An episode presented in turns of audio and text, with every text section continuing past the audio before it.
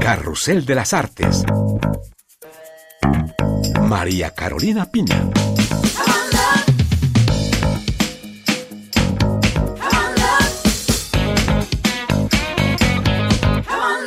Un gusto saludarles desde Dordoña, en el suroeste de Francia. Les doy la bienvenida desde el castillo de Milonde, residencia que perteneció a la bailarina, cantante y resistente Josephine Baker.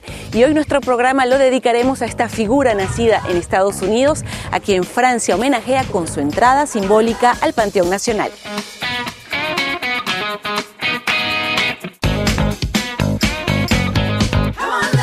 Conoceremos la residencia de Josephine Baker, el castillo de Milonde, que fue su ciudad mundo, un oasis de paz a imagen de las ideas humanistas de Baker.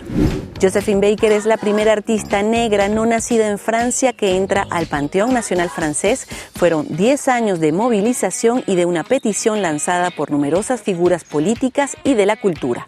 Baker conoció la segregación racial en Estados Unidos y la gloria en París, revolucionó el mundo del espectáculo y de la vida nocturna parisina y puso su firma en la canción francesa. Lo veremos en este programa.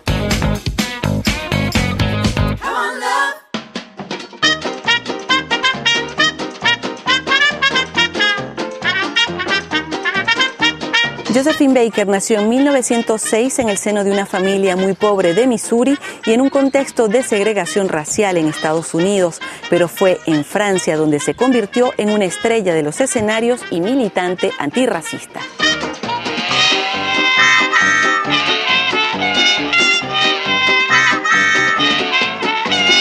Carrusel de las Artes se encuentra en el castillo de Milonde, una residencia en el corazón de la Dordoña Josephine Baker convirtió junto a su esposo Joe Bullón en un templo de paz tras la Segunda Guerra Mundial. Aquí vivieron junto a sus 12 hijos adoptivos de nacionalidades diferentes porque como ella decía, la raza humana es solo una.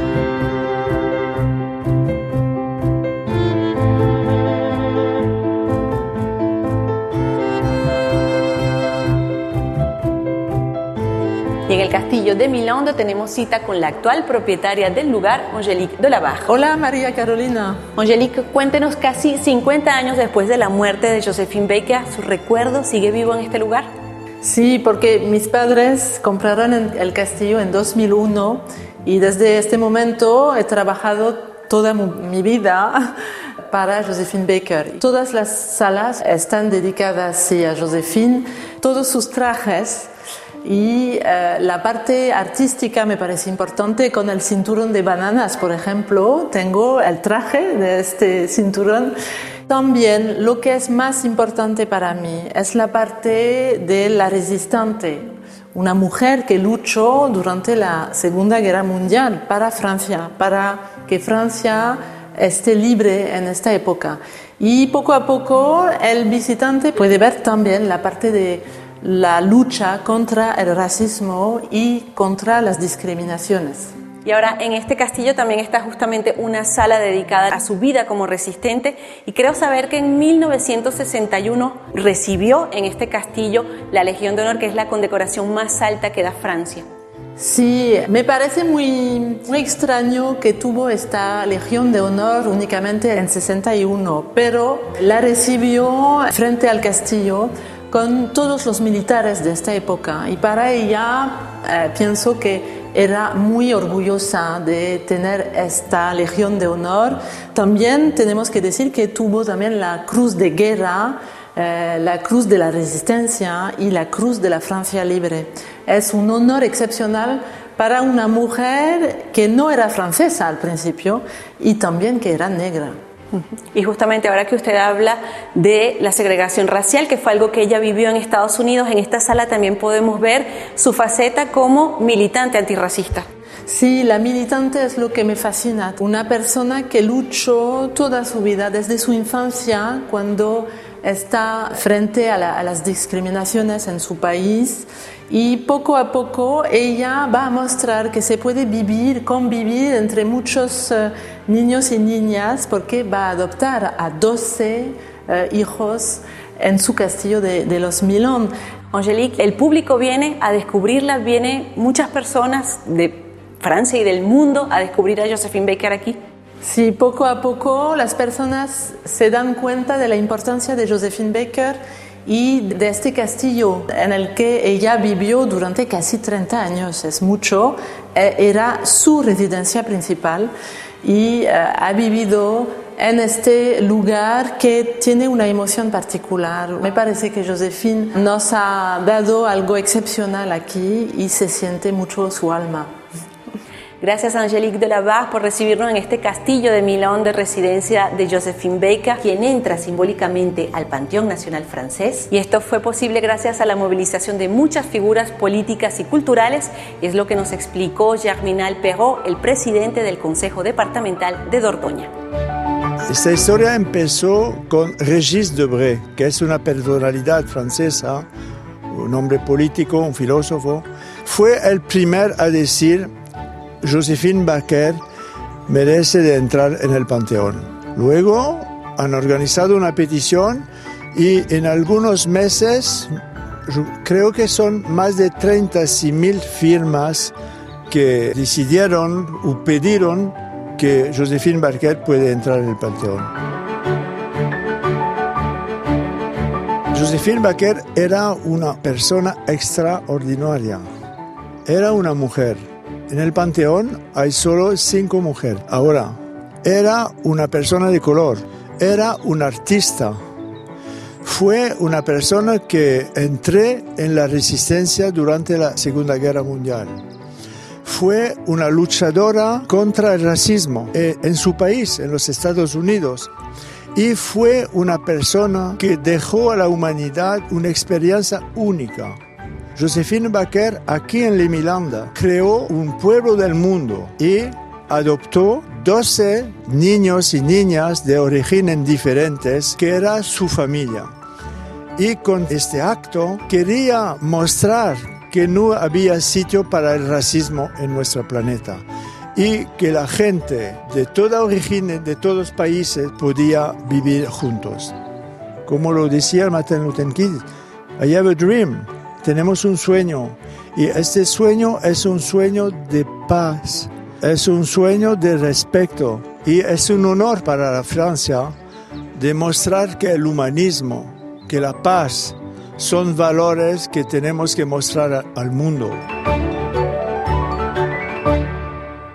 Josephine Baker llegó a París en 1925 y rápidamente se convirtió en una estrella de los años locos, una artista exótica, talentosa y atrevida que dejó su huella en la vida nocturna parisina, abrió su propio cabaret, el Chez Josephine en el barrio de Montmartre y es lo que vamos a descubrir de la mano de Brian Scott Bagley, quien nos hizo la visita.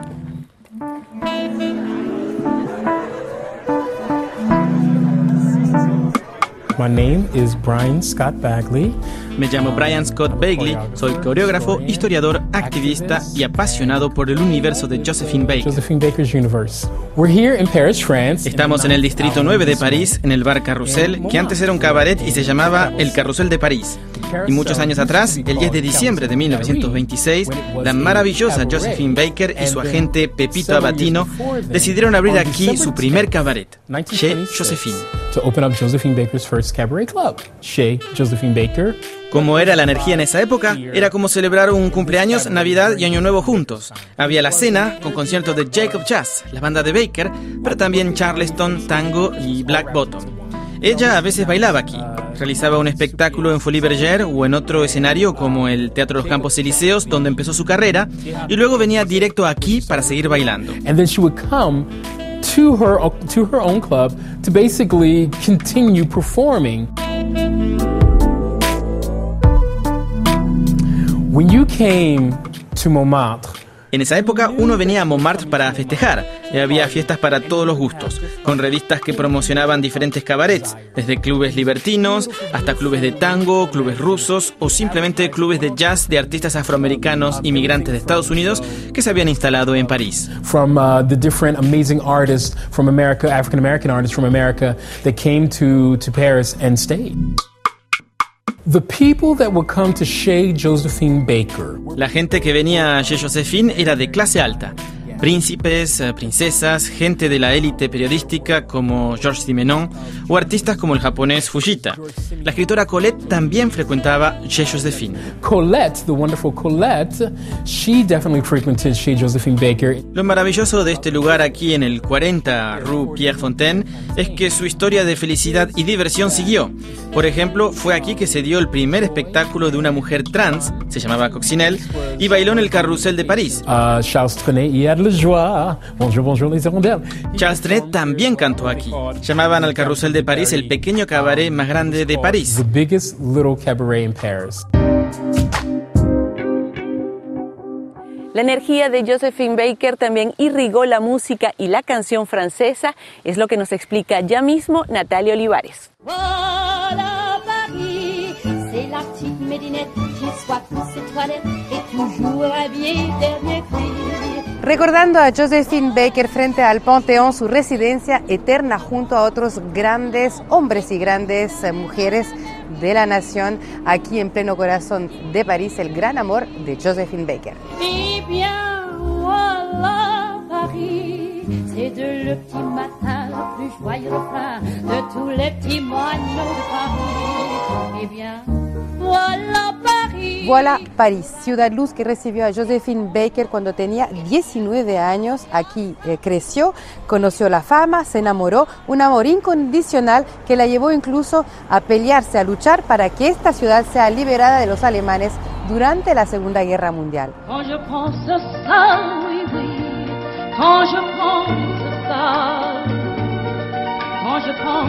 À cet espoir qui nous est refusé. Josephine Baker le cantaba a las tropas francesas contra los nazis e incluso transportaba mensajes secretos de la resistencia en sus partituras musicales. Los mensajes eran codificados y escritos con tinta transparente.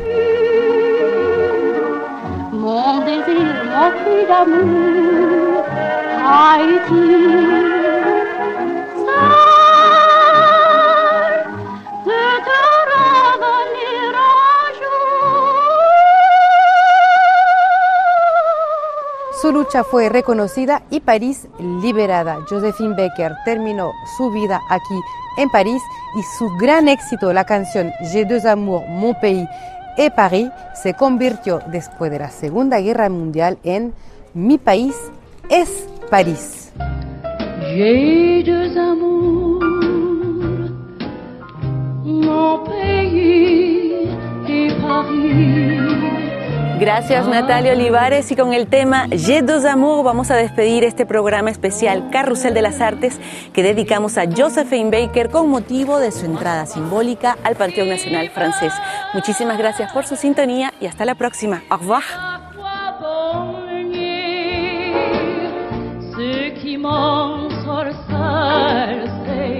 Paris, Paris tout entier.